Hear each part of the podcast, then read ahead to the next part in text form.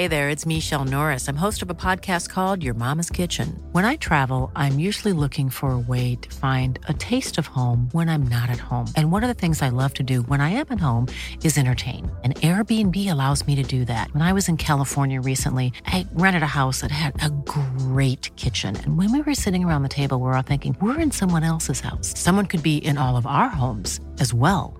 If you have a home, but you're not always at home, you have an Airbnb.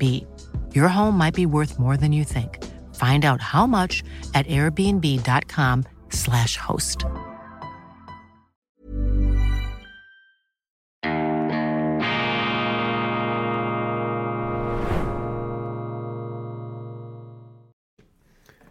Grüezi miteinander, ganz herzlich willkommen und einen wunderschönen guten Morgen, meine sehr verehrten Damen und Herren, liebe Freunde. Ich begrüße Sie zur schweizerischen Ausgabe von Weltwoche Daily, die andere Sicht, unabhängig, kritisch, gut gelaunt und heute auch mit der richtigen Hintergrundbeflaggung am Dienstag, dem 7. November 2023. Bitte Verzeihen Sie, gestern ist mein Programm etwas entgleist. Ich hatte zwei wunderbare Sendungen frühmorgens aufgezeichnet, vermutlich die besten aller Zeiten, aber jetzt unwiederbringlich verloren beziehungsweise aufgenommen ohne Ton, nur lautlose Lippenbewegungen. Ich musste noch einmal in die Hosen steigen und habe dann allerdings vergessen, das Schweizer Fanlein aufzustellen. Jetzt, ich vergewissere mich, jetzt ist es dort also alles am richtigen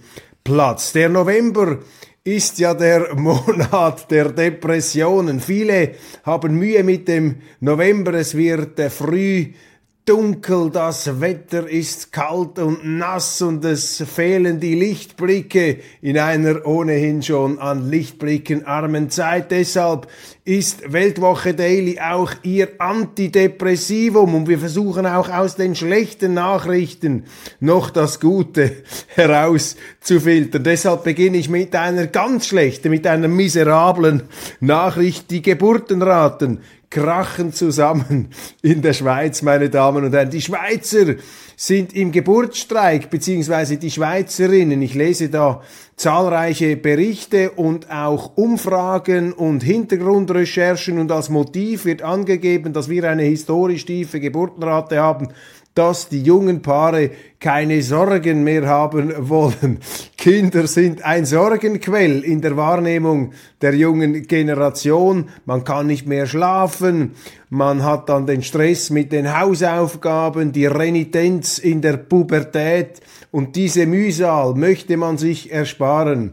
Lassen Sie sich dem entgegenhalten von einem vierfachen Familienvater, der also spät angefangen hat in seinem Leben spät angefangen hat.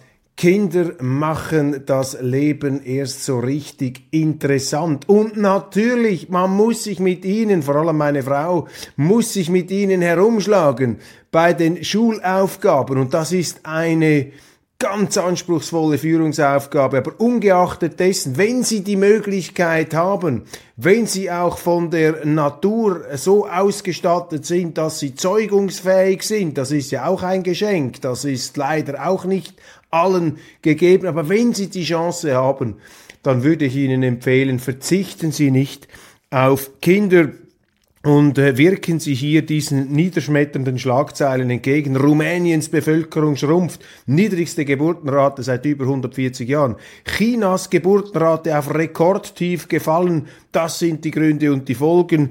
Geburtenrate und Säuglingssterblichkeit in der Schweiz. In der Schweiz sind im Jahr 2022 deutlich weniger Babys zur Welt gekommen als im Jahr davor.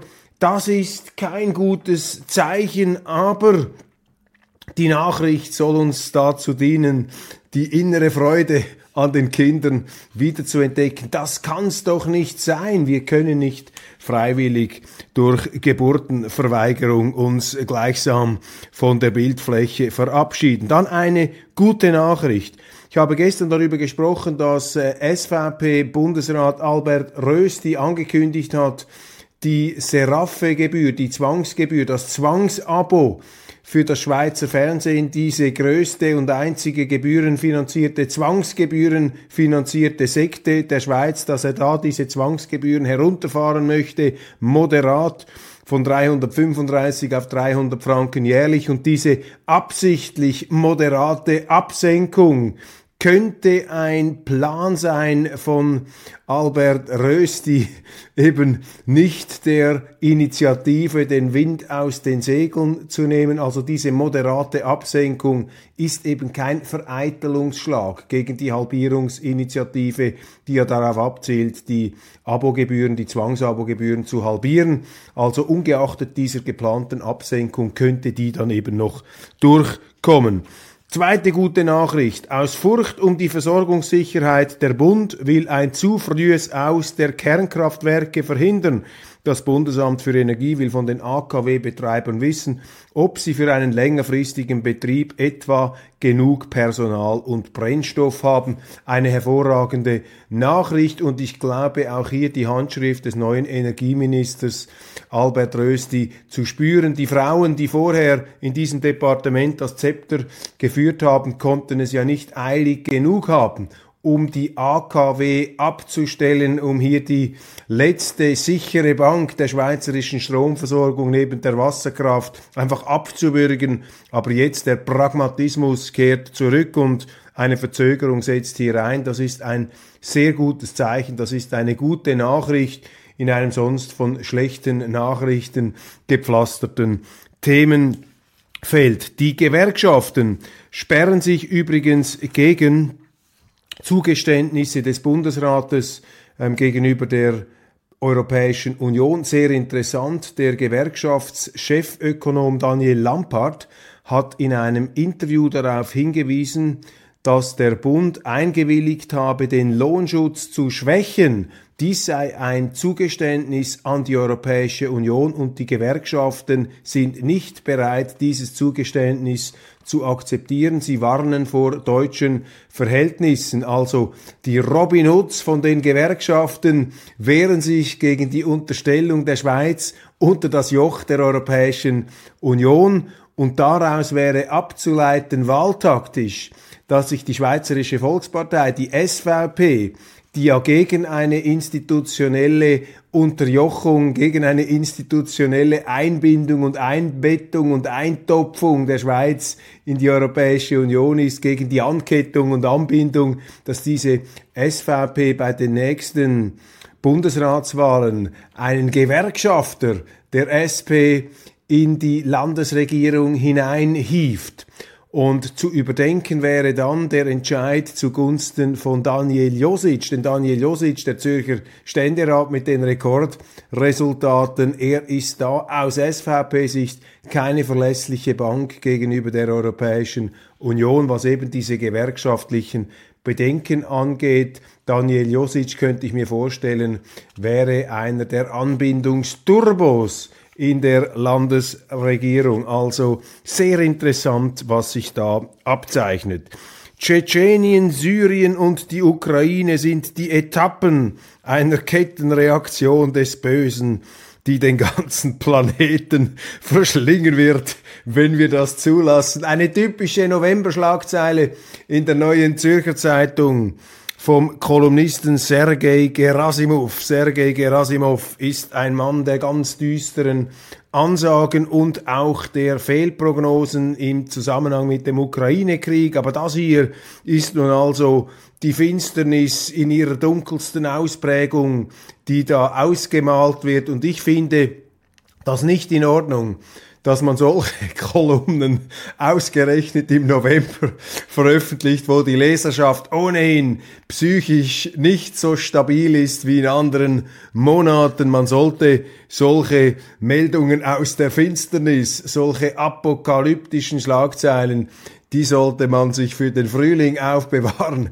wenn die Leute ein heitereres, ein leichteres Gemüt haben. Liberale im, no im Nahen Osten, gerade wird die Grundlage für 100 weitere Jahre Krieg und Finsternis geschaffen. Auch da habe ich mir drunter geschrieben, klassische November-Schlagzeile, also die gehört für mich ins gleiche Genre. Also die Cassandras der Medien, sie wissen jetzt bereits äh, Bescheid, dass 100 Jahre Finsternis aus diesem Nahost, aus diesem Gaza-Krieg resultieren werden. Auch ich war da gelegentlich und bin es immer noch befallen von Anwandlungen des Pessimismus, aber man kann es natürlich auch ganz anders sehen. Ich meine, wir beobachten jetzt militärische Fortschritte der Israelis. Sie haben den Gazastreifen faktisch äh, aufgesplittet. Äh, sie umkreisen jetzt im Norden, so hat das unser Ostkorrespondent Pierre Heumann in unserer Diskussion dargelegt. Sie kreisen jetzt, sie umzingeln jetzt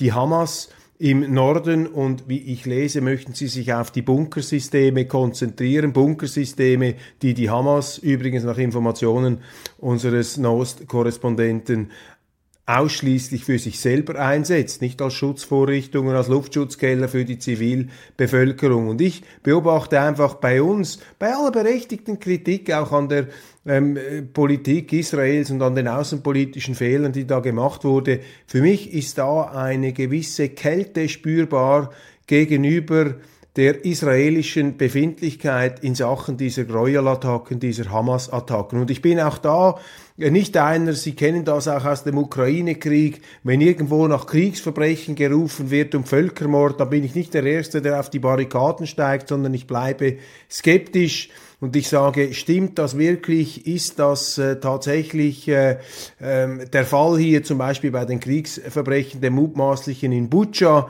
Habe ich äh, gesagt, zur Empörung vieler äh, Beobachter, die ganz genau Bescheid wussten da aus ihren äh, gesicherten Abteilungen, aus ihren geschlossenen Abteilungen heraus. Es gelte auch die Unschuldsvermutung nach allen Seiten. Natürlich, das muss man auch bei solchen Kriegsverbrechen gilt natürlich äh, ähm, das Primat der, der genauen Abklärung. Aber wenn ich mir jetzt einfach vor Augen führe, was am 7. Oktober unumstößlich passiert ist und was eben dokumentiert ist, dann ist das eine Dimension des Grauens, die man nicht einfach ausblenden ähm, darf. Und deshalb ähm, ist nun dieser Vergeltungs, ähm, diese Vergeltungsaktion, oder ich, das ist vielleicht das falsche Wort, diese, die, diese militärische Selbstverteidigungsaktion, vielleicht ist das das bessere Wort, die ist unter Umständen erfolgreicher, als ich das von Anfang an gedacht habe. Und natürlich ist das. Ready to pop the question? The jewelers at BlueNile.com have got sparkle down to a science with beautiful lab-grown diamonds worthy of your most brilliant moments. Their lab-grown diamonds are independently graded and guaranteed identical to natural diamonds, and they're ready to ship to your door. Go to BlueNile.com and use promo code LISTEN to get $50 off your purchase of $500 or more. That's code LISTEN at BlueNile.com for $50 off. BlueNile.com code LISTEN. Millions of people have lost weight with personalized plans from Noom, like Evan, who can't stand salads and still lost 50 pounds. Salads, generally, for most people, are the easy button, right? For me, that wasn't an option. I never really was a salad guy. That's just not who I am. But Noom worked for me. Get your personalized plan today at Noom.com. Real Noom user compensated to provide their story. In four weeks, the typical Noom user can expect to lose one to two pounds per week. Individual results may vary. Extrem zu bedauern und auch ein großes Problem, dass die Zivilbevölkerung im Gazastreifen dermaßen in Mitleidenschaft gezogen wird. Aber auch hier gilt es in Betracht zu ziehen, dass die Israelis, nach unseren Informationen, die Israelis, dass sie Warnungen abgeben, dass sie sagen, die Leute sollen gehen, sie sollen evakuiert werden. Und da gibt es eben auch wieder qualifizierte Informationen, zumindest für mich glaubwürdig klingend, die eben dokumentieren, dass die Hamas selber ihre eigenen Leute daran hindert, wegzugehen. Und bevor wir uns da allzu einseitig aus dem Fenster hinauslehnen, ähm, ist es, glaube ich, wichtig, auch da mit aller Bescheidenheit und Demut sich da nicht äh, auf die reflexhaft auf die Seite der Israel-Kritiker zu schlagen. Es sind nicht die Israelis, die mit äh, gezielten Terroranschlägen gegen die Zivilbevölkerung operieren, und zwar ganz gezielt auf die Zivilbevölkerung. Das ist aber das, was die Hamas macht. Und da muss man aufpassen, dass man nicht anfängt, alles in einen Topf zu werfen. Die FDP ist für mich rechtskonservativ, sagt da ein Jungfreisinniger, der jetzt seiner Partei den Rücken zugekehrt hat. Und Philipp Mosimann, der Präsident der mächtigen Freunde der FDP, sagt, wir kommen um eine Zusammenarbeit mit der SVP nicht herum wusste jetzt gar nicht, dass diese Freunde der FDP so mächtig sind, aber ungeachtet dessen, wir kommen um eine Zusammenarbeit mit der SVP nicht herum. Und äh, da wird nun kommentiert von Seiten Philipp Mosimans, er ist ja ein bekannter äh, Schweizer Manager, übrigens auch ein Anbindungsturbo gegenüber der Europäischen Union. Er habe Verständnis für die Stimmfreigabe der Zürcher FDP-Frauen bei den Ständeratswahlen, aber er sei doch der Meinung, man müsse wohl oder übel mit der SVP zusammenarbeiten. Aus meiner Sicht sind dies zu beobachtende Auflösungserscheinungen allenfalls etwas auf Seite der FDP, diese Fraktionsbildungen, allein in Zürich Absetzung von Jungfreisinnigen, die sich da von der Partei entfernen, weil sie sagen, die sei rechtskonservativ, dann die FDP-Frauen, die nicht dem Kandidaten Gregor Rutz der SVP die Stimme geben wollen, stattdessen der Grünliberalen, die eher grün als liberal ist, Diana Angelina Moser da beipflichten wollen bzw. beispringen. Das sind Indizien dafür, dass die SVP, Entschuldigung, die FDP extreme Mühe hat, hier eine gewisse Klarheit zu finden gegenüber ihrer Positionierung im Verhältnis zur SVP, jener Partei, die der FDP eigentlich am nächsten steht. Kurzum, eine anspruchsvolle Führungsaufgabe da für den Präsidenten Thierry Burkhardt, der diese unterschiedlichsten Befindlichkeiten, diese fast etwas äh, verwirrt wirkenden Tendenzen, die da auseinanderstreben, wieder auf eine bestimmte Linie verpflichten kann. Ja klar, natürlich in einer Partei gibt es unterschiedliche Auffassungen, aber am Ende des Tages muss eine Partei Partei ergreifen. Und zwar für etwas Greifbares, für etwas Bestimmtes. Sie können nicht sagen, ja, wir sind eine Partei, bei uns ist alles möglich, wir sind liberal, man kann für dies sein, aber auch fürs Gegenteil. Da nehmen Sie Ihre Verantwortung als Partei gegenüber dem Wähler nicht wahr. Das ist wie eine Zeitung oder ein Unternehmen das sich weigert, ein verbindliches Produkteversprechen abzugeben gegenüber dem Kunden. Stellen Sie sich vor, der Kunde bestellt im Restaurant ein äh, Fläschchen Coca-Cola oder ein Fläschchen äh, Apfelschorle und er bekommt dann einen Himbeersirup oder äh, manchmal auch nur ein Glas Mineralwasser mit Kohlensäure. Und der Wirt sagt dann, ja wissen Sie, wir sind eben ein liberaler Betrieb. Bei uns äh, lassen wir uns nicht so stalinistisch doktrinär auf etwas festlegen. Ich glaube, das wäre nicht das größte Erfolgsprinzip in der Wirtschaft, wenn Sie so einer Produkte Profilierung oder Nichtprofilierung folgten und in der Politik ist es nicht völlig anders. Natürlich haben Sie unterschiedliche Strömungen in einer Partei, natürlich haben Sie Diskussionen und Auseinandersetzungen, aber am Ende des Tages müssen Sie Partei ergreifen für etwas und nicht einfach für alles. Das ist nicht Führungsstärke, das ist Schwäche, das ist die Auflösung von allem. Und äh, das ist gefährlich auch für eine Partei, wenn sie dieser Beliebigkeit verfällt. Bohm Schneider ist ein Sicherheitsrisiko für unser Land, sagt der SVP-Nationalrat und Wahlkampfleiter Marcel Dettling. Die SVP hat ja jetzt eine Grenzschutzinitiative lanciert, um den Druck zu erhöhen auf die Justiz.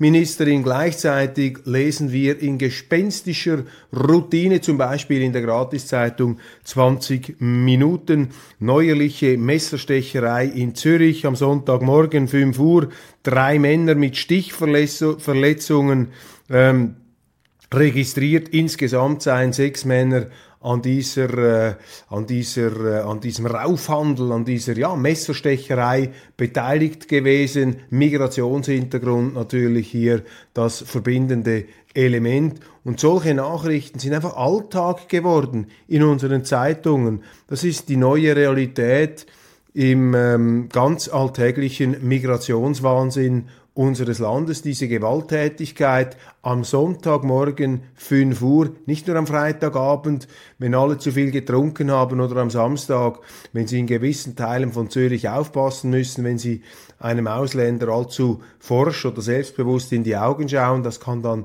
ins Auge gehen. Solche Verhältnisse, das ist etwas, was wir in der Schweiz nicht haben wollen und auch nicht haben sollten. Und das ist ein Symptom, das ist ein Indiz für das kolossale Versagen nicht nur der Politik, sondern auch der Medien und leider auch der Wähler, die das geglaubt haben, was ihnen die, Wähler, äh, die, die Medien da erzählt haben. Und langsam, langsam äh, wird es vielleicht den Leuten bewusst, dämmert es ihnen, dass hier wirklich ein Problem vorliegt und diese Verrohung, diese alltägliche Gewalttätigkeit auf unseren Straßen ist nicht länger hinnehmbar. hinnehmbar. Das ist eine Banalität, das auszusprechen, aber das ist das, was einem durch den Kopf geht, was mir durch den Kopf geht. Fürchterlich, es vergeht kaum ein Tag, an dem nicht von solchen Gewalttaten die Rede ist. Auch und gerade in der Schweiz, in einer Schweiz, die bei vielen ja immer noch den Ruf hat, sie sei sozusagen eine Insel der Glückseligen. Dabei sind wir längst angekommen in der Wirklichkeit, in der Wirklichkeit des Wahnsinns, ähm, vielleicht noch etwas abgemildert, vielleicht nicht ganz so extrem wie in anderen Ländern, aber das sind sehr, sehr ähm, gefährliche Entwicklungen, die wir da dann auch unseren Kindern überlassen, in die wir sozusagen die neuen Generationen, die immer zahlreicher,